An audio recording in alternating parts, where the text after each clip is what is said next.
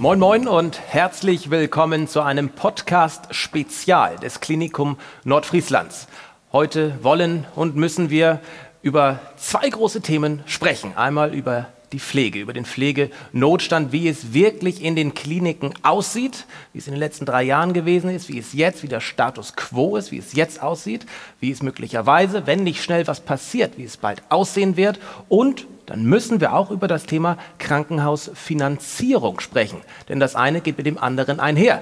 Wie wird ein Krankenhaus eigentlich finanziert und was hat eigentlich die angesprochene von Karl Lauterbach, Gesundheitsminister, Krankenhausreform damit zu tun? All das wollen wir jetzt mal besprechen. Nicht in 1 zu 1 Gesprächen, wie Sie, liebe Zuschauerinnen und Zuschauer, das kennen vom Podcast des Klinikum Nordfrieslands, sondern in großer Runde. Hier im NCC-Saal in Husum. Zwar habe ich vier Gäste heute Abend hier eingeladen und ich freue mich sehr, dass Sie alle Zeit gefunden haben. Lieber Herr Dr. Garg, herzlich willkommen in Husum. Sie waren von 2017 bis 2022 Gesundheitsminister unter Daniel Günther, sind jetzt immer noch gesundheitspolitischer Sprecher der FDP. Herzlich willkommen hier in Husum und ich bin sehr gespannt auf Ihren Input. Schönen guten Abend, hallo. Frau Bichel ist Pflegedirektorin im Klinikum Nordfriesland. 750 Pflegekräfte, so um den Daumen, hören auf Sie, Frau Bichel. Und Sie erleben es tagtäglich die Situation im Klinikum, auf den Stationen, am Patienten, was gerade so los ist. Und ich bin sehr gespannt von Ihnen zu hören, was da tatsächlich los ist und wie brenzlig die Situation wirklich ist. Herzlich willkommen, Frau Silke Bichel. Vielen Dank, guten Abend. Florian Lorenzen ist ebenfalls in unserer Runde dabei. Florian Lorenzen ist quasi in Doppelfunktion hier. Er ist einerseits Landrat von Nordfriesland und er ist Aufsichtsratsvorsitzender des Klinikums und außerdem zweiter Vorsitzender der Schleswig-Holsteinischen Krankenhausgesellschaft. Florian Lorenzen blickt einerseits auf diese Thematik als Landrat, dem es wichtig sein muss, dass ein Krankenhaus natürlich in Nordfriesland vorhanden ist. Andererseits pumpt er bzw. der Kreis Nordfriesland auch jedes Jahr zig Millionen Euro in das Klinikum. Wie er dazu steht, wie das weitergeht und wie er generell die Situation um die Krankenhausfinanzierung und der Pflege einschätzt, erfahren wir auch heute. Hallo, lieber Florian Lorenzen. Einen wunderschönen guten Abend. Und last but not least, der Geschäftsführer des Klinikum Nordfrieslands, Stefan Unger, ist ebenfalls dabei. 1800 Angestellte ungefähr hat das Klinikum Nordfriesland an diversen Standorten bei uns in Nordfriesland. Und Herr Unger, seitdem Sie auch in Ihrem Amt sind, gibt es Corona. Das zieht sich seitdem durch, von einer Krise in die nächste. Sie sind absoluter Krisenprofi, hat man das Gefühl. Und ja, ich bin sehr gespannt von Ihnen zu hören, wie Sie die aktuelle Situation und die möglicherweise die Entwicklungen, die jetzt kommen, einschätzen. Damit begrüße ich noch einmal in die große Runde und möchte mit Frau Bichel starten. Holen Sie uns doch einfach mal bitte ab und erzählen Sie uns, wie der Alltag auf einer Pflegestation in einem ländlichen Krankenhaus aussieht. Ja, das tue ich gerne. Unser Alltag ähm, ist tatsächlich immer noch geprägt durch die ähm, Corona-Situation. Die Situation ähm, auf den Stationen ist sehr, sehr angestrengt. Wir haben ähm, hohe Krankenstände unter den Mitarbeitern. Ähm, das heißt, die Arbeit äh, am Patienten wird halt auf wenige Mitarbeiter verteilt.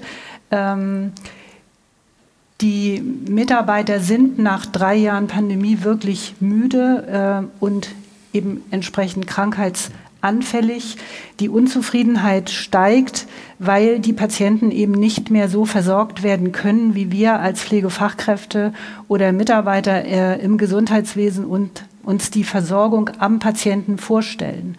Es bleibt wenig Zeit, um ähm, in die Beziehungsarbeit mit den Patienten zu gehen, also äh, empathisch äh, Patientenversorgung tatsächlich in den Alltag zu integrieren, Zeit für den Patienten zu haben.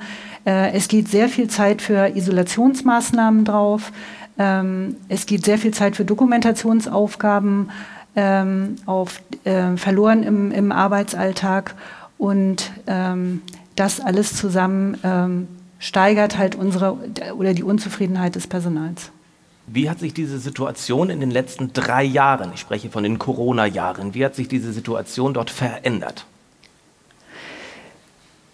diese drei Jahre haben halt zunehmend müde gemacht. Also wir haben uns in diesen drei Jahren halt immer wieder den großen Herausforderungen dieser Pandemie stellen müssen. Das heißt, ähm, angefangen davon, dass wir in Wellen ähm, uns diesen Herausforderungen im Alltag stellen mussten. Es mussten am Anfang äh, Isolationsbereiche aufgestellt äh, werden, eingerichtet werden müssen. Äh, das ist relativ aufwendig, das ist halt nicht mal so eben umgesetzt. Äh, dadurch sind Teams gesprengt worden. Ähm, die Mitarbeiter sind also im Haus quasi verteilt worden. Sie mussten sich in neue Teams einfinden. Sie mussten sich ähm, in diesen Anfangssituationen der Pandemie halt auch ähm, in diese Ungewissheit, äh, in dieser Ungewissheit bewegen. Was macht diese Infektionswelle jetzt mit uns? Mit was mache ich? Was trage ich mit in die Häuslichkeit? Ähm, dann mit Blick auf die Patientenversorgung. Ähm, unter diesen Isolationsmaßnahmen zu arbeiten, ist halt körperlich sehr, sehr anstrengend, äh, ist zeitaufwendig. Ähm, in den ersten Phasen haben wir wenig Kontaktmöglichkeiten der Angehörigen zu den Patienten gehabt. Wir haben Sterbephasen gehabt, äh, wo wir keine Angehörigen zu den Patienten lassen konnten. Diese, diese Phasen haben wir ja Gott sei Dank ähm, überwunden aktuell. Aber äh, das über die drei Jahre jetzt ähm, zusammengenommen hat das Personal extrem müde äh, und anfällig gemacht. Nun gab es ja vor geraumer Zeit auch einen Corona-Bonus für Pflegende, für Pflegekräfte, der aber nur bei einem Drittel der Belegschaft bei Ihnen angekommen ist. Da einmal, Herr Unger, warum? Warum haben Sie das nicht allen ausgezahlt? Weil wir das nicht durften. Das war ein äh, Bundesgesetz, äh, das diese Verteilung äh, eingeordnet hat, wer unter welchen Voraussetzungen äh, diesen Bonus erhält und wer eben nicht. Können Sie das einmal erläutern? Wer bekommt da was und wer nicht und warum? Ja, also zum Beispiel ähm, musste die Qualifikation einer Pflegefachkraft äh, ist eine Voraussetzung. Die Pflegehilfskraft war davon leider ausgenommen. Äh, der Mitarbeiter oder die Mitarbeiterin muss auf einer bettenführenden Station äh, gearbeitet haben. Das heißt, damit war die zentrale Notaufnahme oder der OP-Bereich davon ausgenommen. Ähm, es war ausschließlich auf den Bereich der Pflegenden beschränkt. Äh, das heißt äh, Reinigungspersonal, was zum Beispiel auch äh, Isolationszimmer reinigt, war davon ausgenommen. Und ähm, ja, das führte am Ende ähm, zu dieser erlebten Ungerechtigkeit, dass ungefähr ein Drittel der pflegenden Mitarbeiter nur diesen Bonus erhalten hat. Und wie haben das die Mitarbeiterinnen und Mitarbeiter aufgenommen aus der Pflege? Natürlich nicht gut. Äh, das hat zu sehr viel Verunsicherung und Verärgerung äh, geführt. Ähm, ich möchte auch sagen, äh, dass es insgesamt die Belegschaft auch spaltet ähm, durch diese Ungerechtigkeit. Und wenn wir auf die aktuelle Situation in den Krankenhäusern und auch gerade bei uns im Klinikum Nordfriesland gucken, die zentralen Notaufnahmen stehen aktuell gerade im Fokus ähm, aufgrund der aktuell ähm, vorherrschenden äh, Infektionswelle, nicht nur Corona, der, der Infektanfälligkeit, stehen die Notaufnahmen im Fokus und die Notaufnahmen sind eben nicht berücksichtigt worden, was wirklich zur äh, Frustrationserhöhung beiträgt und Mitarbeiter sich aus diesem Grund tatsächlich auch teilweise abwenden von, von ihrem Beruf oder von der Tätigkeit im Krankenhaus. Herr Dr. Garg, Sie sind jetzt nicht auf Bundesebene hier, sondern von Landesebene. Aber wenn Sie das hören, Sie werden ja sicherlich auch mal gefragt worden sein, Mann, wie kann das angehen? Wie erklären Sie das? Wir haben als Land ja selber einen Pflegebonus ähm, an den Start gebracht, relativ früh äh, zu Beginn der Pandemie. Und ich habe nie einen Hehl draus gemacht, dass ich ähm, auf der einen Seite selbstverständlich jeder Pflege, Pflegekraft, egal ob im Altenpflegeheim oder im Krankenhaus, einen Pflegebonus gönnen. Aber ehrlicherweise ist das nicht das, was äh, die Pflege braucht. Ähm, die freuen sich hoffentlich mal kurz über Applaus oder auch über einen äh, Pflegebonus, die die ihnen bekommen. Aber die Pflege braucht genauso wie ehrlicherweise die gesamte äh, medizinische Versorgung strukturell, grundsätzliche, grundlegende strukturelle Veränderung. Ich glaube, ähm, da müssen Sie mir widersprechen, weil Sie jeden Tag mit Ihren Kolleginnen und Kollegen arbeiten. Aber ich glaube, die Pflege, äh, Ihre Kolleginnen und Kollegen ähm, würden viel mehr von verlässlichen Dienstplänen profitieren. Die würden viel mehr davon profitieren, dass sie mal ein Wochenende oder auch einen Urlaub planen können, dass sie nicht aus dem Frei zurückgeklingelt werden. Ähm, sprich, dass es wieder mehr von ihnen gibt äh, mit besseren Arbeitsbedingungen. Und ich hätte mir ehrlicherweise gewünscht, dass man diesen zweiten Anlauf, den es dann bundesweit äh, gegeben hat, aus welchem Grund auch immer, wir haben da auch lange in der äh, Gesundheitsministerkonferenz darüber gesprochen, ähm, das ist dann immer so, niemand möchte dann Nein sagen, niemand möchte intervenieren und in den Verdacht geraten, man gönnt den äh, Pflegenden nichts. Aber genau das, was Sie schildern, die einen haben dann was vom Bonus bekommen. Wir im Land haben gemerkt, die Menschen, die in der Eingliederungshilfe gearbeitet haben, waren auf der Zinne, dass sie nicht bedacht mhm. wurden. Ähm, ich glaube, die wirklichen Probleme, die wir bei der Versorgung haben, die ehrlicherweise schon vor der Pandemie allen bewusst war. Also die Pandemie hat doch wie ein Brennglas gewirkt, äh, um noch dem, dem wirklich letzten, auch der letzten Finanzpolitikerin oder Finanzpolitiker deutlich zu machen, ähm, dass Versorgung im Gesundheits-, im Pflegebereich so auf Dauer nicht weiter funktioniert. Und ähm, vor dem Hintergrund hätte ich ehrlicherweise äh, das Geld das für Pflegeboni eingesetzt wurde, lieber für strukturelle Veränderungen eingesetzt. Und zwar, das sage ich selbstkritisch, weil ich das ja mit beschlossen habe auf Landesebene, sowohl den ersten Landespflegebonus als auch das, was auf Bundesebene dann ausgekehrt wurde. Ich glaube, das Geld wäre anderswo in der Pflege äh, nachhaltig für strukturell verbessernde Maßnahmen besser angelegt gewesen. Stimme ich Ihnen absolut zu. Stimmen Sie da an allen Punkten zu? Was ja. möchte eine Pflegekraft? Möchte eine Pflegekraft mehr Geld? Was möchte eine Pflegekraft? Also in letzter Konsequenz sagt natürlich niemand, na, äh, natürlich. mehr Geld äh, ist ein, eine schlechte Anerkennung. Aber tatsächlich ähm, brauchen wir komplett andere äh, Strukturen.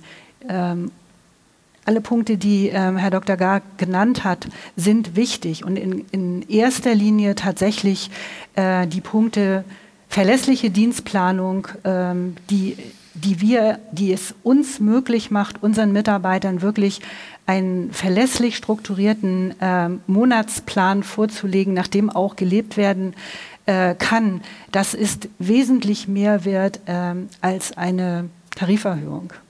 Ähm, Flexible Arbeitszeiten, Integration von äh, jungen Müttern oder jungen Vätern in, ähm, in die Struktur einer Abteilung, ähm, das ist wichtig. Das bringt uns Personal in die Kliniken äh, und durch diese strukturellen äh, Veränderungen bin ich mir sicher, bekommen wir auch Mitarbeiter und Kollegen zurück in die Krankenhäuser, die das Krankenhaus äh, verlassen haben oder den Gesundheitssektor verlassen haben. Und das ist, wenn, wenn ich da einhaken darf, das ist ja aus meiner Sicht gerade deswegen so wichtig, weil ehrlicherweise das Selbstbildnis der Pflege, auch wie, wie Pflege inzwischen nach außen über sich selber und über den Beruf kommunizieren muss, weil sie auf sind, das macht ja nur nicht gerade Lust für äh, jüngere Menschen, ja. sondern genau das ist der Beruf, für den ich mich jetzt entscheide. Ja. Also wir bewegen uns daher ehrlicherweise seit Jahren in so einem Hamsterrad. Ähm, und aus dem rauszukommen, indem die Arbeitsbedingungen besser werden, indem äh, es tatsächlich auch möglich wird, dass man verschiedene Arbeitszeitmodelle miteinander kombiniert. Und das, das schaffe ich ja nur mit mehr Kolleginnen und Kollegen. Ähm, hier mag möglicherweise diese, diese Situation, wie wir sie jetzt haben, nämlich das System, was fast an die Wand gefahren ist, vielleicht hilft es ja, äh, wach zu werden. Ich habe jedenfalls äh, im Moment in Berlin den Eindruck, dass ich zum ersten Mal etwas tun könnte. Da wollen ja. wir auch gleich nochmal explizit drauf eingehen, was ich da tun könnte. Ähm, bevor ich Herrn Lorenzen mit dazu hole zum Thema einmal Rettungsdienst, wie da die Situation ist, noch einmal zu Herrn Unger. Äh, wir wollen ja auch ein bisschen sensibilisieren, wie die Situation generell im Klinikum Nordfriesland im Krankenhaus ist. Holen Sie uns doch mal ab, wie sieht es eigentlich gerade aus in der Personalsituation? Wie viele Pfleger gibt es pro Patienten? Wie hoch ist der Krankenstand gerade, dass man sich auch mal als, als, als, als Patient erklären kann, okay, deshalb dauert das so lange oder deshalb bekomme ich keinen Termin. Wie sieht es da aus? Ähm, also die Krankenstände ähm, berufsgruppenübergreifend sind äh, aus unserer Sicht enorm hoch. Ähm, das variiert. Ähm, wir haben Bereiche, ähm, die haben bis zu 50 Prozent Krankenstände und daraus ergibt sich dann eben auch die Not, das, was Frau Bichel geschildert hat, dass äh, Zeit für qualitativ hochwertige Versorgung fehlt. Und das bezieht sich nicht nur auf die Pflege, sondern auch auf den ärztlichen Dienst, aber auch auf alle anderen Bereiche. Denn ähm, das Krankenhaus ist ein Mikrokosmos an sich und äh, wir brauchen alle Berufsgruppen in entsprechender Zahl mit entsprechender Qualifikation, weil jeder hat seinen Platz im Krankenhaus und es funktioniert nur gemeinsam. Ähm, extrem ist im Moment, Frau Bichel hat es angesprochen, die Notaufnahme äh, belastet. Ähm, dort herrschen aktuell Krankenstände von bis zu 50 Prozent an den Tagen. Von welchen Erkrankungen sprechen wir da? Langfristige, kurzfristige äh, Erschöpfungskrankheiten? Von was sprechen wir da, damit man das mal versteht? Sowohl als auch. Natürlich, äh, gerade jetzt zu dieser Jahreszeit sind es auch die kurzfristigen äh, Infekte, die äh, Kolleginnen und Kollegen erkranken lassen. Es sind nach Jahren der Pandemie und der zusätzlichen Belastung auch die allgemeinen Erschöpfungszustände, die da mit äh, jetzt dazukommen. Ähm, ja, und die Kollegen, die jetzt durchhalten, sind wahrscheinlich die zukünftigen Kranken, wenn wir nicht etwas ändern. Wir können gleich noch darüber sprechen, sprechen, was wir ändern können. Ich möchte Florian Lorenzen mit abholen für denjenigen Zuschauer, der sich vielleicht fragt, Mensch, was macht der Landrat denn in dieser Runde? Können Sie uns einmal erklären, Herr Lorenzen, was der Landrat mit dem Krankenhaus generell erstmal zu tun hat? Der Kreis Nordfriesland ist Träger des Klinikum Nordfrieslands äh, mit seinen drei ähm, akutstationären Standorten Wiegau-Föhr, Nibel, Husum und dem Gesundheitszentrum MVZ äh, in Tönning. Ähm, und alleine deshalb äh, sind wir beim Klinikum sehr intensiv dabei. Äh, wir sind aber auch Träger des Sicherstellungsauftrages und beschäftigen uns sehr intensiv mit der stationären medizinischen Versorgung im Kreisgebiet. Und Kraft Amtes darf ich Aufsichtsratsvorsitzender ähm, unseres Klinikums sein und bin in den letzten Jahren immer sehr eng dran gewesen an äh, allen Entwicklungen bei uns im Klinikum, habe mich einbringen dürfen. Der Aufsichtsrat äh, hat sich sehr auch sehr intensiv äh, beschäftigt mit der Situation in der Pflege, aber auch mit der ärztlichen Situation, wie auch der investiven Weiterentwicklung unseres Klinikums. Äh, und wahrscheinlich ist das ein Grund, warum ich hier heute mit am Tisch sitzen darf. Wie ist Ihr Blick auf, den, auf die Situation im Rettungsdienst, Herr Lorenzen? Wie ist da die Situation? Genau, zum Rettungsdienst vielleicht auch einmal ähm, erläutern zu Beginn. Der Kreis Nordfriesland ist Träger des Rettungsdienstes. Äh, es sind unsere Beschäftigten. Und das, was wir gerade gehört haben, äh, wie es in der Pflege gewesen ist, äh, lässt sich auch eins zu eins übertragen auf unseren Rettungsdienst.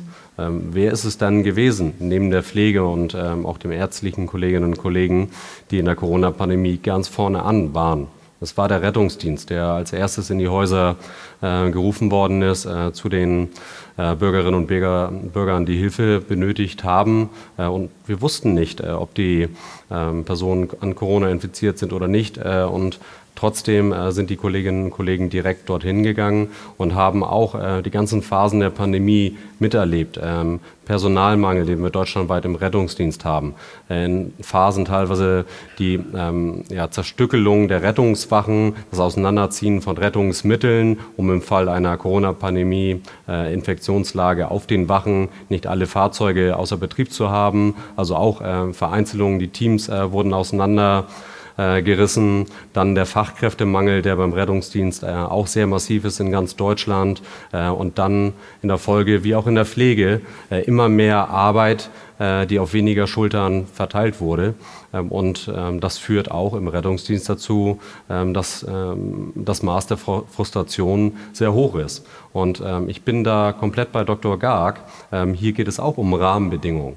Was können wir tun, um den Rettungsdienst attraktiver zu gestalten. Was können ich, wir denn tun? Ich sage hier ganz deutlich, äh, vielen Dank für die Nachfrage, äh, dass es nicht mehr zeitgemäß ist, äh, dass es 48 äh, Stundenwochen gibt im Rettungsdienst, äh, einschließlich der Bereitschaftszeiten, wo die Kolleginnen und Kollegen auf den Wachen sind, äh, vielleicht mal eine Stunde schlafen können, dann alarmiert werden und sofort wieder in den Einsatz gehen. Zwölf Stunden Schichten. wir können uns alle vielleicht im Ansatz vorstellen, wie schlauchend zwölf Stunden Schichten ähm, sein können, äh, wenn man von Einsatz zu Einsatz gerufen wird. Äh, und hier bedarf es dringend Anpassungen.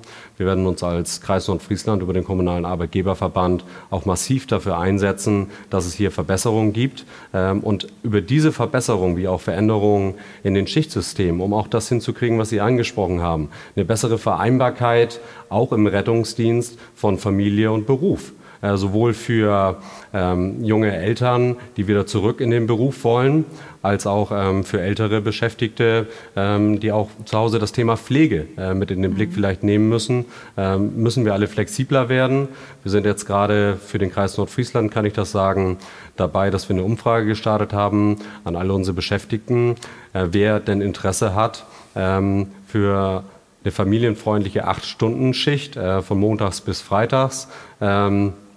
Dann ähm, sich zu melden. Äh, wir wissen, dass wir es nicht allen anbieten können, weil wir natürlich auch die Nachtdienste besetzen müssen, aber haben die Hoffnung, wenn wir das zusätzlich mit aufgreifen und hier auch flexibler werden, dass wir dann auch vielleicht äh, Kolleginnen und Kollegen früher aus der Elternzeit äh, wieder zurückbekommen können, weil es dann äh, möglich ist, auch die Kinderbetreuung sicherzustellen, ähm, aber auch die Verlässlichkeit beim Rettungsdienst. Äh, man muss sich das so vorstellen, ähm, eine Viertelstunde ähm, vor dem regulären Schichtende, nach einer Zwölf-Stunden-Schicht, kommt ein Notfall. Und ähm, dann im Fall, ähm, dass der Patient weit ähm, gefahren werden muss, kann es dann auch mal sein, dass man dann erst vier oder fünf Stunden nach dem regulären Schichtende erst zu Hause ist, nach einer Zwölf-Stunden-Schicht. Ähm, also die Planbarkeit äh, ist ganz ähm, schlecht in diesen Bereichen. Und hier versuchen wir durch Veränderung von Abläufen intern, aber auch externe Rahmenbedingungen, was Bezahlung, ähm, Arbeitszeiten anbelangt äh, und eine zusätzliche Honorierung von kurzfristig übernommenen Diensten dann finanziell Verbesserungen herbeizuführen, um den Rettungsdienst äh, für ja, Berufseinsteigerinnen und Berufseinsteiger attraktiver zu gestalten, aufzuzeigen, das ist ein toller Beruf, wo man ähm, direkt äh, Menschen in Not helfen kann. Ähm, nur die Rahmenbedingungen, die müssen verändert werden. Dafür bringen wir uns ein, um dann in der Perspektive unseren Kolleginnen und Kollegen auch mehr Kolleginnen und Kollegen zur Seite zu stellen, damit ähm, sie alle durchhalten können äh, und der Beruf ihnen wieder bedeutend mehr Freude macht. Äh, und das, glaube ich, ist im Sinne von uns allen. Lassen Sie uns langsam mal zu den Finanzen kommen. Und da möchte ich mit Herrn Unger starten. Man liest es mittlerweile wöchentlich, dass Krankenhäuser deutschlandweit dicht machen, insolvent, insolvent gehen, pleite gehen. Wie sieht es denn mit dem Klinikum Nordfriesland aus? Die Gefahr besteht bei uns zum Glück nicht, ähm, dank äh, des Trägers, dem Kreis Nordfriesland, der uns allerdings ähm, ja in den letzten Jahren mit äh, vielen Millionen äh, an Zuschüssen unterstützen musste. Denn aus eigener Kraft, äh, unter anderem auch äh, bedingt durch die geografische Lage, aber auch durch das aktuelle Finanzierungssystem, wir nicht in der Lage sind, ähm, das alleine zu bewerkstelligen. Wir reden von 40 Millionen Euro im Jahr, die der Kreis Nordfriesland hinzu. Nein, nein, da möchte ich direkt intervenieren. wir sprechen von äh, den Jahren 2019, 20, 21 und 22 von insgesamt 37,5 Millionen Euro. In diesem Zeitraum oder? In, den, in dem Zeitraum. Also zusammengerechnet in diesen 7 letzten vier Jahren. 2019, 8 äh, Millionen in 2020, äh, 11 Millionen in 2021 und äh, voraussichtlich 11,5 Millionen Euro im Jahr 2022. Dann vielen Dank für die Klarstellung. Nichtsdestotrotz ist das nicht selbstverständlich für einen Kreis zu sagen, jo, wir unterstützen unser Klinikum, denn ohne Klinikum sind wir aufgeschmissen? Ähm, ich würde die Frage gerne zweigeteilt beantworten. Ja. Ähm, es ist für den Kreistag und für die Kommunen des Kreises Nordfriesland selbstverständlich äh, gewesen äh, und auch nicht in Frage gestellt worden, dass wir gemeinsam die stationäre Gesundheitsversorgung im Kreis Nordfriesland für unsere Bürgerinnen und Bürger sichern.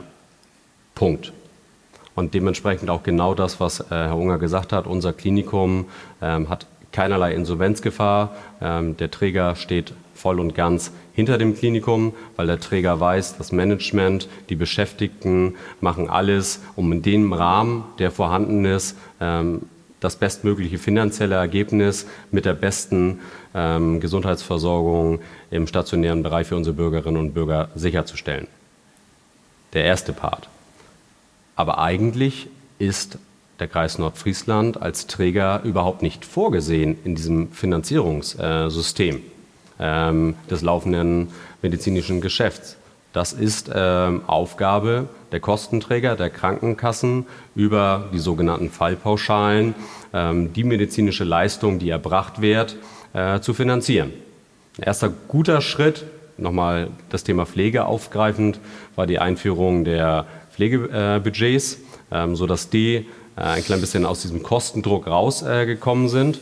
Ähm, aber darüber hinaus äh, mussten wir in den letzten Jahren feststellen und mussten wir nicht nur in Nordfriesland feststellen, sondern jeder kann tagtäglich, wenn er die Zeitung aufschlägt oder das Fernsehen anschaltet, sehen, dass deutschlandweit die Krankenhäuser in finanzieller Not sind. Und ein maßgeblicher Punkt, den wir dahingehend äh, identifiziert haben, identifiziert haben, dass es keine Finanzierung von Vorhaltekosten gibt, dass das Fallpauschalensystem 20 Jahre alt ähm, zu überarbeiten ist.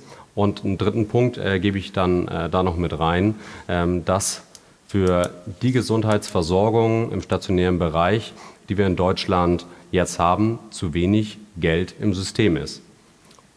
Und ähm, hier bedarf es Änderungen, da werden wir gleich äh, ganz sicher drüber sprechen. Ähm, und das ist der Grund, warum der Kreis Nordfriesland ähm, zum Wohle der Gesundheitsversorgung hier im Kreisgebiet das Klinikum Nordfriesland unterstützt und dem Klinikum Nordfriesland ähm, zur Seite steht. Herr Lorenzen, Sie sprachen zwei Begriffe an, die ich von Herrn Unger gerne einmal erklärt haben möchte. Äh, Vorhaltekosten und Fallpauschalen. Krankenhausfinanzierung ist natürlich ein komplexes Thema, für viele gar nicht greifbar. Äh, was waren das für Begriffe? Wie rechnet, wie rechnet das Krankenhaus denn eigentlich? Ich möchte gerne mit dem zweiten Begriff, äh, den Fallpauschalen, anfangen. Ähm, die Patienten, die wir versorgen, ähm, dafür gibt es eine Vergütung, nämlich eine pauschale Vergütung, ähm, unabhängig davon, wie hoch das Aufkommen, der Aufwand unsererseits ist, diese Patienten entsprechend zu versorgen. Ein Beispiel dazu? Ähm, ein Beispiel könnte die Versorgung eines akuten Blinddarms sein. Ähm, dafür ist eine bestimmte Summe ähm, als äh, Aufwandsentschädigung vorgesehen, nämlich wie, wie diese sogenannte Fallpauschale. Wie hoch? Äh, das 3.200 Euro in etwa. Okay. Ähm, und ähm, ich, wir rechnen jetzt quasi rückwärts, wie viel Medizin können wir optimalerweise dafür anbieten. Das reicht aber nicht in jedem Fall. Ähm, wenn man jetzt sagt, der Patient könnte damit zwei Tage im Krankenhaus bleiben, der medizinische Bedarf sieht aber einen längeren Aufenthalt vor, ändert das nichts an diesem Aufwand. Noch viel schlimmer ähm, ist aber, dass, ähm, und das ist dann die sogenannte Vorhalte oder sind die sogenannten Vorhaltekosten. Bevor, bevor Sie das erklären, ob, ob ich es richtig verstanden habe, heißt, wenn ein Patient nur zwei Tage im Klinikum bleibt für eine Blinddarm-OP, äh, verdient das Klinikum dran? Wenn er eine Woche bleibt, zahlt. Kann man das so pauschal In sagen? etwa kann ungefähr, man das so um das äh, als Laie zu verstehen? Ja. Das kann man so okay. sagen. Ähm, ja, und äh, noch schlimmer wird es, äh, wenn der Patient gar nicht kommt, aber wir die gesamte Infrastruktur für diesen Fall des Blinddarms äh, aufrechterhalten. Also die Notaufnahme ist 24-7 besetzt mit Ärzten, mit Pflegekräften. Ähm, Im OP stehen entsprechende ähm, Chirurgen, Anästhesisten, Pflegekräfte ähm, zur Verfügung, um im Fall der Fälle ähm, ja, diesen Patienten zu versorgen. Wenn er aber nicht kommt, dann verdienen wir auch kein Geld. Insofern, das sind die Vorhaltekosten, die uns unabhängig vom Patienten entstehen und die bisher gar keine Berücksichtigung finden. Gesundheitsminister Lauterbach hat sich dieser Problematik, dieser Thematik auch äh, zugewandt. Und da möchte ich Sie gerne wieder abholen, Herr Dr. Garg. Das haben Sie ja auch schon mal getan. Erzählen Sie doch mal, was Sie in den letzten Jahren, als Sie eben auch für die schleswig-holsteinische Gesundheit zuständig waren, was Sie da vorangetrieben haben und was jetzt möglicherweise ähm, Herr Lauterbach ja, wegen, wegen Steine da ins Rollen gebracht hat. Ich, ich, ich, muss ein bisschen weiter ausholen, weil ich hatte äh, ja in der Tat das Privileg, schon als relativ äh, junger, nicht an, an, Jahren besonders junger, aber als äh, relativ frisch gewählter Abgeordneter im Schleswig-Holsteinischen Landtag die Phase der Einführung der sogenannten Fallpauschalen oder äh, Neudeutsch DRGs ähm, mitzuerleben. Und äh, ich kann mich gut daran erinnern, mit äh, wie vielen Erwartungen dieses System der Fallpauschalen eingeführt wurde. Weshalb wurde das eingeführt? Ja, man hat die sogenannten Tagespflegesätze, also es wurde bezahlt, äh, je nachdem, wie lange man lag äh, in einem Krankenhaus, genauso lange wurde eben bezahlt.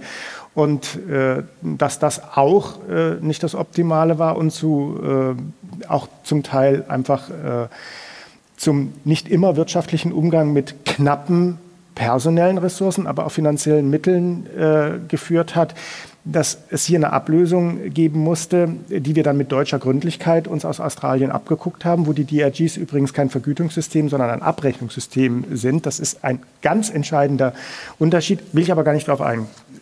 Die zentrale Frage und die zentrale politische Aufgabe eines Landes ist, die Krankenhausplanung zu machen. Und ähm, das macht man mal mehr und mal weniger schlecht äh, über die äh, drei Jahrzehnte. Ähm, und kein oder kaum ein verantwortlicher Landespolitiker sagt gerne, eigentlich ist diese Klinik oder ist diese Abteilung in dieser Klinik nicht notwendig. Die Fallpauschalen kann ich mich noch gut erinnern an viele Regionalkonferenzen, sollten das alle richten. Niemand muss mehr entscheiden, das machen die Fallpauschalen irgendwie äh, von ganz alleine. Das haben sie irgendwie ein bisschen äh, sogar getan, allerdings äh, aus meiner Sicht nicht gerade im, im äh, guten Sinne, äh, gemeinsam mit besonderen, mit bestimmten Strukturvorgaben, äh, was die Mengen an erbrachten Leistungen etwa angeht, kam es äh, deutschlandweit, auch in Schleswig-Holstein, zu einer in Anführungszeichen Strukturbereinigung durch die kalte Küche. Also nicht das nicht Politikerinnen und Politiker haben gemeinsam zum Beispiel mit den Kommunen Krankenhausplanungen sich überlegt, was, was, braucht die Bevölkerung an Versorgung vor Ort, sondern durch Mindestmengenvorgaben, durch Fallpauschalen und andere Qualitätsanforderungen ähm, sind einfach bestimmte Fachbereiche hinten runtergefallen. Ein, ein, ein Klassiker ist hier die Geburtshilfe, die schlicht und ergreifend chronisch unterfinanziert ist. So, ich, kann nicht, ich kann nicht beurteilen, ähm, wie gut der äh, Blinddarm ausfinanziert ist. Bei der Geburtshilfe weiß ich, die Geburtshilfe ist, egal in welchem Krankenhaus, egal ob das in kommunaler Trägerschaft, in privater Trägerschaft oder in frei gemeinnütziger, äh, frei Trägerschaft ist, ist unterfinanziert. Äh, deswegen ähm, hat sich Schleswig-Holstein äh, auf den Weg gemacht und hat gesagt, jetzt gucken wir mal, 2004 sind die Fallpauschalen eingeführt worden ähm, was haben sie gebracht und wo sind Fehlentwicklungen entstanden. Und wir haben im Januar 2020, also tatsächlich kurz vor Pandemieausbruch, in Berlin ein neues Konzept der Betriebskostenfinanzierung, also das, was äh, Herr Unger äh, bekommt, wenn ein Patient sein Krankenhaus aufsucht für die Behandlung dieses Patienten. Ähm, was wir anders machen müssen. Und ein Punkt ist ja angesprochen worden, das sind die sogenannten Vorhaltekosten. Das Krankenhaus, äh, der OP, die Apparate, die Notfallaufnahme, der Personalkörper, der ist ja da, egal ob ein Patient kommt oder nicht, weil es könnte ja ein Patient kommen. Und da habe ich gesagt, wir brauchen erlösunabhängige Komponenten, die sozusagen den Bestand des Krankenhauses erstmal sichern, weil das Krankenhaus, das da steht und das Patienten versorgen soll, ähm, das muss so finanziell abgesichert werden, ähm, dass die Frage dieser sogenannten Vorhaltekosten in Zukunft erledigt sein muss. Also die Vorhaltekosten müssen finanziert werden und dann obendrauf sozusagen neu austarierte Fallpauschalen im Einzelnen. Das habe ich dann 2021 in den Koalitionsvertrag der Ampel ähm, mitverhandelt für Schleswig-Holstein. Und dass das jetzt auf Bundesebene vorgestellt wurde, verfeinert, feiner äh, ausgegliedert noch, ähm, finde ich, ist ein erster wichtiger und richtiger Schritt, der aber begleitet werden muss von der grundsätzlichen Frage, welche Versorgungsstruktur brauchen wir in Deutschland für die Patientinnen und Patienten? Und zwar nicht so, so ein Wünsch dir was, es wäre toll, wenn irgendwie um jede Ecke ein Krankenhaus stünde und in jedem Dorf äh, fünf Hausärzte äh, und Hausärztinnen zur Verfügung stehen, sondern welche personellen Ressourcen haben wir? Welche Versorgungsbedarfe hat die Bevölkerung? Und das zusammenzubringen, das wird jetzt eine sehr schwierige Aufgabe, aber wenn wir uns dieser Aufgabe nicht stellen, Und im Übrigen nicht nur diskutieren. Wir haben nämlich kein Erkenntnisdefizit, wir haben ein massives Umsetzungsdefizit in Deutschland. Wenn wir das jetzt nicht erledigen, und zwar innerhalb der nächsten wenigen Jahre, dann kollabiert ein System, und zwar nicht nur das Krankenhaus, sondern auch der ambulante Bereich, auch der Langzeitpflegebereich kollabiert, weil dieses System zum großen Teil davon gelebt hat, dass diejenigen, die länger im System bleiben, äh, einen Hang zur Selbstausbeutung haben. Ja.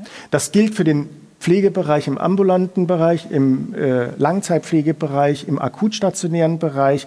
Sie kennen auch die Kolleginnen und Kollegen, die, die sich trotzdem zum Dienst schleppen, obwohl sie eigentlich kurz davor sind, ähm, umzufallen. Also ich da ganz kurz rein, äh, auch der, der, Zeitverantwortung halber, Herr Unger, kommt dieser Vorstoß, dieser Gesetzesentwurf zu spät? Und was erhoffen Sie sich als Geschäftsführer eines Klinikums von diesem Gesetzesentwurf? Ich hätte mir früher ähm, einen Anstoß einer Krankenhausreform gewünscht, aber jetzt ist er zum Glück da. Ähm, es sind gute Ideen, wie Herr Dr. Garg gesagt hat, ähm, vorhanden. Ähm, ich glaube, ähm, es muss jetzt verfeinert werden. Einige der ähm, Forderungen dieser Kommission betreffen eben auch die Landesebene und nicht die Bundesebene. Insofern kommt es jetzt darauf an, schnell miteinander in den Dialog zu kommen. Ähm, und das ist ein Manko, äh, was ich ähm, bei diesen Vorschlägen sehe, ist der Zeitplan. Ähm, wir sprechen von fünf Jahren. Wir haben eben die Millionenbeträge äh, genannt, äh, auf die wir als Klinikum Nordfriesland derzeit angewiesen sind. Ich würde mir einen strafferen Zeitplan und mutige Entscheidungen wünschen, damit aus der Reform kein Reformchen wird. Kann uns einer in der Runde noch einmal die drei auch genannten Kategorien äh, erklären. Wir sprechen von Basisversorgung, wir sprechen von Schwerpunktkliniken und Spezialkliniken. Es wird künftig, soll künftig in drei Kategorien aufgeteilt werden im Land. Kann das einer mal erklären, was das auf sich hat? Und dann im Nachgang, was heißt das konkret für Nordfriesland? Also in dem äh, Reformvorschlag, wie er jetzt veröffentlicht wurde, sind in der Tat äh, drei Kategorien. Ähm, die sogenannte Grundversorgung, die vermutlich ähm, äh, flächendeckend eben diese Grundversorgung absichern soll. Dann die sogenannte Regel- und Schwerpunktversorgung, die über im nächsten Schritt über dieses Maß hinausgeht. Ähm, äh, Versorgung, für die man vermutlich in Zukunft auch einen etwas weiteren Weg auf sich nehmen werden. Bitte mit muss. einem Beispiel untermalen. Was, was heißt das? Das Beispiel kann ich noch gar nicht genau nennen, weil. Wenn ich mein Bein ähm, breche. Wir, wir, wir können über äh, Endoprothetik sprechen. Das ist sicher etwas, das nicht ähm, um, äh, in jede, um, um jede Ecke angeboten werden wird. Ähm, ja, und der dritte äh, Punkt ist dann die universitäre, die Maximalversorgung ähm, an den Unikliniker. Heißt es für mich als Nordfriesen, dass ich möglicherweise künftig mit einem gebrochenen Bein weit wegfahren muss? Nein, da gehe ich nicht von aus. Genau dafür ist die Grundversorgung äh, mit äh, der Notaufnahme, mit der Notfallversorgung ähm, vorgesehen, dass ich, wenn ich akut den Behandlungsbedarf habe, eben in der Heimatnähe eben diese Versorgung auch finde. Also, wir, wir, können heute auch noch gar nicht sagen, äh, was diese Reformpläne genau beinhalten. Bisher kannten wir die Kategorien einmal des niedergelassenen Bereiches, ähm, dann kannten wir die Grund- und Regelversorgung, den Schwerpunktversorger und den Maximalversorger. Ähm, eines haben alle drei Ebenen, Grund- und Regelversorgung, Schwerpunktversorger und Maximalversorger aktuell gemeinsam. Allen geht schlecht.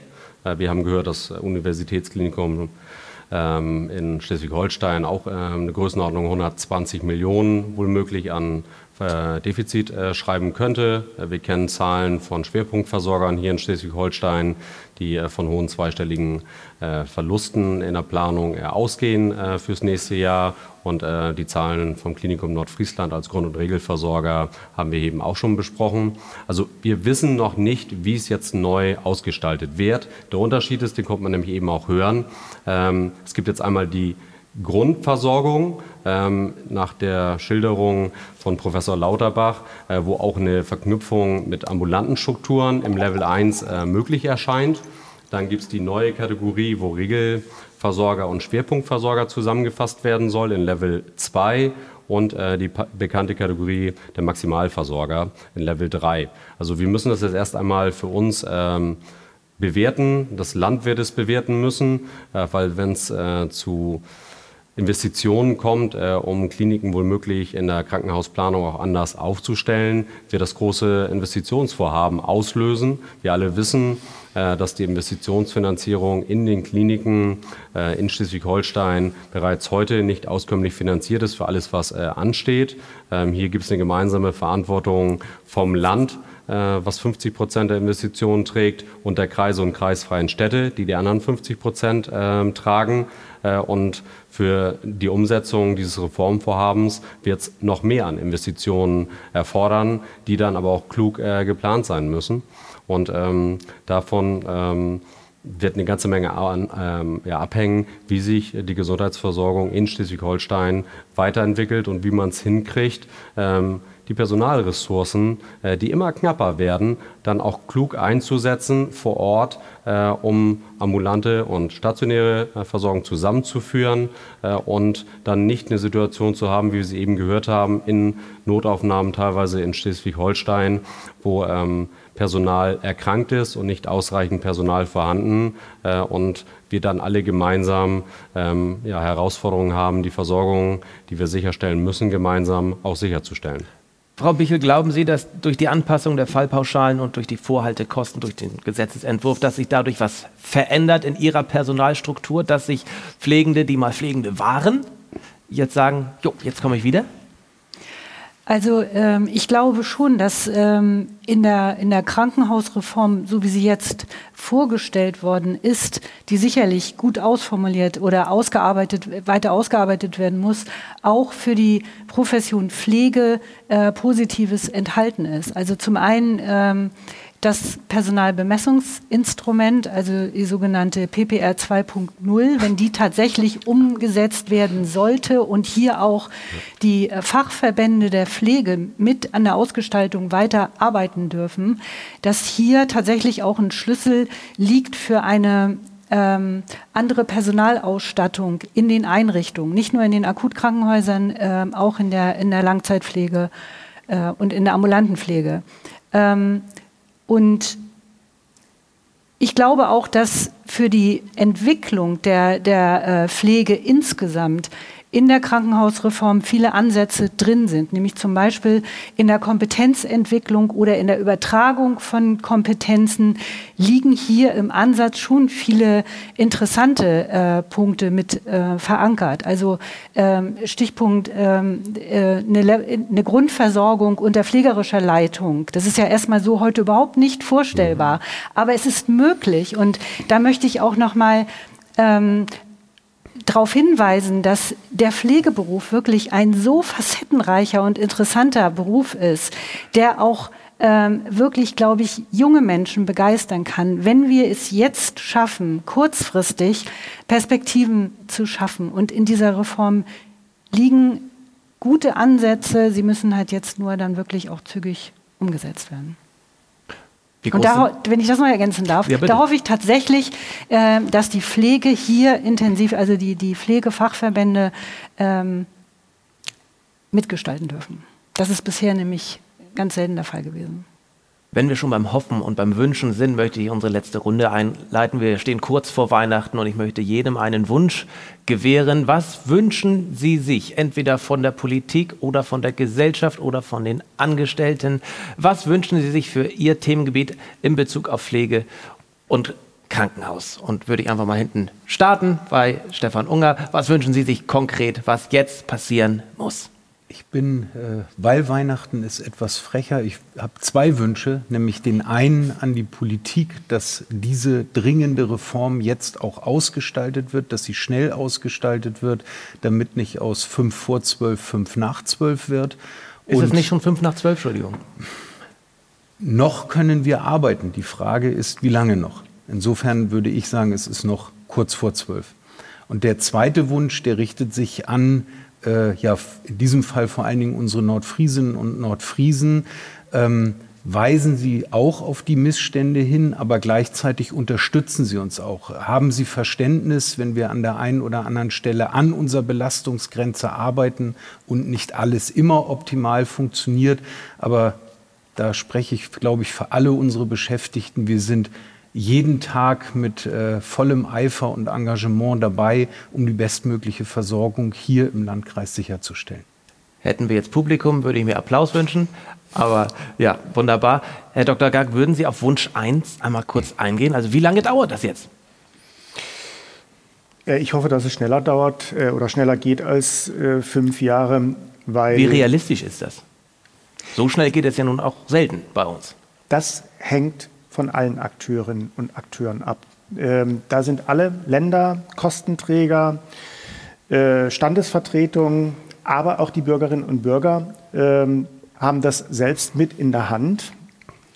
Ob so etwas gelingt, das heißt, äh, man muss auch mal den einen oder anderen alten Zopf abschneiden, auch bereit sein, sich auf neue Versorgungsformen tatsächlich einzulassen. Und ähm, ich sage das in dieser Deutlichkeit, äh, darunter stelle ich mir halt nicht vor, dass man vor allem dann auf die Straße geht, um alte Strukturen zu konservieren.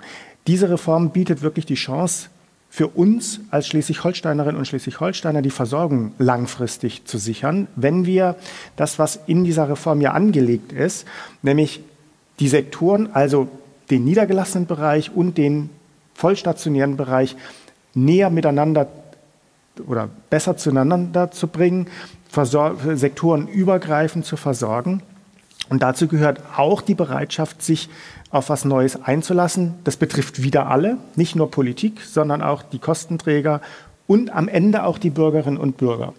Und ähm, weil ich meinen Wunsch noch nicht äußern durfte, äußere ich ihn jetzt. Ich habe nicht nur einen Wunsch, sondern ich habe den Wunsch und die Erwartung, insbesondere an äh, die neue Landesregierung und hier insbesondere an die Finanzministerin, dass die Vereinbarung, die in der letzten Koalition getroffen wurde, und zwar ziemlich genau vor einem Jahr, kurz vor Weihnachten, dass wir den Weg, den wir eingeschlagen haben, unsere Krankenhäuser im Land mit mehr investiven Mitteln auszustatten, dass auch solche Veränderungsprozesse möglich sind, dass diese Vereinbarung auch in einer neuen Koalition Bestand hat, denn äh, auch dieser dreistellige Millionenbetrag reicht immer noch nicht aus, um sämtliche Bedarfe abzudecken.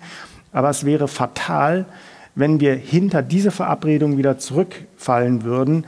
Ähm, denn die Pandemie hat uns gelehrt, wie elementar wichtig eine gute Gesundheitsversorgung, die zur Daseinsvorsorge einfach gehört ist. Und das wäre mein Wunsch, meine Erwartung und äh, im Übrigen auch die Verpflichtung als Opposition darauf hinzuweisen. Ähm, denn selber durchsetzen kann ich es nicht mehr. Ganz kurz, bevor ich zu Herrn Lorenz und Frau Bichel komme, vielleicht noch ein dritter Wunsch für Sie, Herr Unger. Sechs Milliarden Euro hatten wir noch gar nicht als Thema. Was wünschen Sie sich eigentlich, was mit diesem Geld passieren soll in den nächsten Jahren? Und was hat das eigentlich auf sich? Noch mal kurz die Zuschauer abholen. Ja, ähm, Herr Professor Lauterbach hat ja den Krankenhäusern zur kurzfristigen Unterstützung 6 Milliarden Euro äh, zugesagt, ähm, 1,5 Milliarden Euro ähm, ja, zur Unterstützung bei den gestiegenen Sachkosten und 4,5 Millionen, 4,5 Milliarden Euro für die gestiegenen Energiekosten. Ähm, ich wünsche mir, und vielleicht darf ich dann auch das Wort erwarten äh, in den Mund nehmen, dass das Geld vor allen Dingen schnell fließt. Denn sonst ist es tatsächlich statt fünf vor zwölf, fünf nach zwölf. Ähm, die Gelder brauchen wir. Am Ende sind sie aber auch nur ein kurzfristiges, unterstützendes Mittel und nicht das Heilmittel. Äh, die sechs Milliarden werden nicht die Reform ersetzen. Gut. Herr Lorenzen, bitte. Seitdem Sie im Amt sind, seitdem Sie Landrat sind, kam ja eine Krise nach der anderen. Was wünschen Sie sich denn für die Zukunft? Oder für jetzt? Ähm, ich bin so vermessen und wünsche mir drei Sachen. Ähm, einmal den Bogen spannend äh, zu Krisen. Ich wünsche uns allen äh, hier in Nordfriesland und darüber hinaus, äh, dass das Jahr 2023 äh, ohne große Herausforderungen bleibt und wir das Wort Krise hoffentlich nicht so oft in den Mund nehmen müssten. Ähm, was die Finanzierung anbelangt, unser Kliniken in Schleswig-Holstein, also explizit nicht nur Nordfriesland, sondern weit darüber hinaus. Herr Unger hat es gerade angesprochen. Wir haben einen Reformprozess vor uns, der jetzt äh, im Laufe von vier, fünf Jahren umgesetzt werden soll. Ähm, aber die Kliniken stehen heute finanziell vor riesigen Herausforderungen. Das 6 Milliarden Paket ist angesprochen worden. Hier eine schnelle Umsetzung. Aber dieses 6 Milliarden Paket wird nicht reichen, um die Kliniken äh, zu stützen in dieser fordernden Zeit. Und wir wollen alle gemeinsam die Reform an Streben anschieben. Dafür braucht es aber auch Kliniken, die dann noch da sind. Darum mein zweiter Wunsch, ähm, hier schnell und effektiv äh, den Kliniken in Schleswig-Holstein, in Deutschland finanziell zu helfen, äh, damit den Beschäftigten äh, unserer Kliniken zu helfen und die Gesundheitsversorgung hier in Schleswig-Holstein zu sichern. Und mein dritter Wunsch ähm, richtet sich an die Beschäftigten vom Klinikum, die Beschäftigten in der Pflege. Ähm, bleiben Sie gesund ich wünsche Ihnen, dass Sie schnell viele zusätzliche Kolleginnen und Kollegen bekommen, äh, damit äh, die Arbeit ähm, zum Wohle der Bevölkerung auf mehr Schultern verteilt wird. Ich kann mir gut vorstellen, dass es ein unfassbar erfüllender Beruf ist, aber auch nur dann, wenn man auch Ruhepausen und Ruhephasen genießen kann. Und das wünsche ich Ihnen von Herzen. Vielen Dank. Wunsch angenommen, Frau Bichel. Haben Sie Unbedingt. da noch was hinzuzufügen? Ähm, vielen Dank. Ähm, ich habe noch einen ähm, Wunsch, den ich gerne noch ähm, artikulieren würde. Also einen habe ich ja eben schon genannt, nämlich dass, die, äh, dass ich hoffe, dass die Pflegefachverbände äh, in der Krankenhaus eine Ausgestaltung der Krankenhausreform mitgestalten dürfen. Ich möchte aber auch meine äh, Kolleginnen und Kollegen oder die äh, Kollegen aus den anderen Gesundheitsfachberufen aufrufen, ähm, in der jetzigen Phase nicht aufzugeben, sondern tatsächlich auch zu erkennen, was wir erreicht haben in dieser äh, Phase der Pandemie, nämlich dass man uns ernst nimmt und dass man verstanden hat, dass es ohne die Pflege und die Gesundheitsfachberufe keinen Krankenhausbetrieb gibt, aber auch keine Langzeitpflegeeinrichtung und auch keine ambulante Versorgung. Und dass wir selber mitgestalten dürfen und müssen, ähm, damit diese Krankenhausreform auch wirklich gut wird und uns allen hilft. Wir wissen, was wir zu tun haben, wir wissen, wie wir Rahmenbedingungen ändern können, aber wir brauchen den Rahmen dafür und den kann nur die Politik uns ähm, gestalten oder zur Verfügung stellen. Ähm, und der Bevölkerung in Nordfriesland möchte ich auch sagen, seien Sie versichert, dass wir am Klinikum Nordfriesland unser Bestes geben, alle zusammen, um Sie gut und adäquat äh, zu versorgen. Und äh, das tun wir auch unter, ähm, unter größtem Stress. Und Herr Unger hat es gesagt, sehen Sie es uns nach, wenn es an der einen oder anderen Stelle vielleicht nicht ganz so ist, wie Sie sich vorstellen. Ähm, Sie helfen uns mit, mit Verständnis äh, und äh, damit dass Sie alle gesund bleiben. Das wünsche ich Ihnen allen. Ich bedanke mich herzlich hier für diese Runde, dass Sie sich die Zeit genommen haben, mit mir über Pflege, über Krankenhausfinanzierung und über Wünsche zu sprechen und über Erwartungen und Forderungen. Herzlichen Dank. Ich bedanke mich bei Herrn Dr. Garg, Frau Silke Bichel, Herrn Florian Lorenzen und Herrn Stefan Unger für Ihre Zeit, für den Input und auch fürs Zuschauen. Das war ein Podcast-Spezial des Klinikum Nordfrieslands zu angesprochenen Themen. Im nächsten Jahr werden wir das Format wiederholen, vielleicht sogar vor Live-Publikum. Schreiben Sie uns gern Ihre Meinung. Was halten Sie von dem Format? Was wünschen Sie sich? Was sind Ihre Erwartungen? Vielen Dank fürs Zuschauen.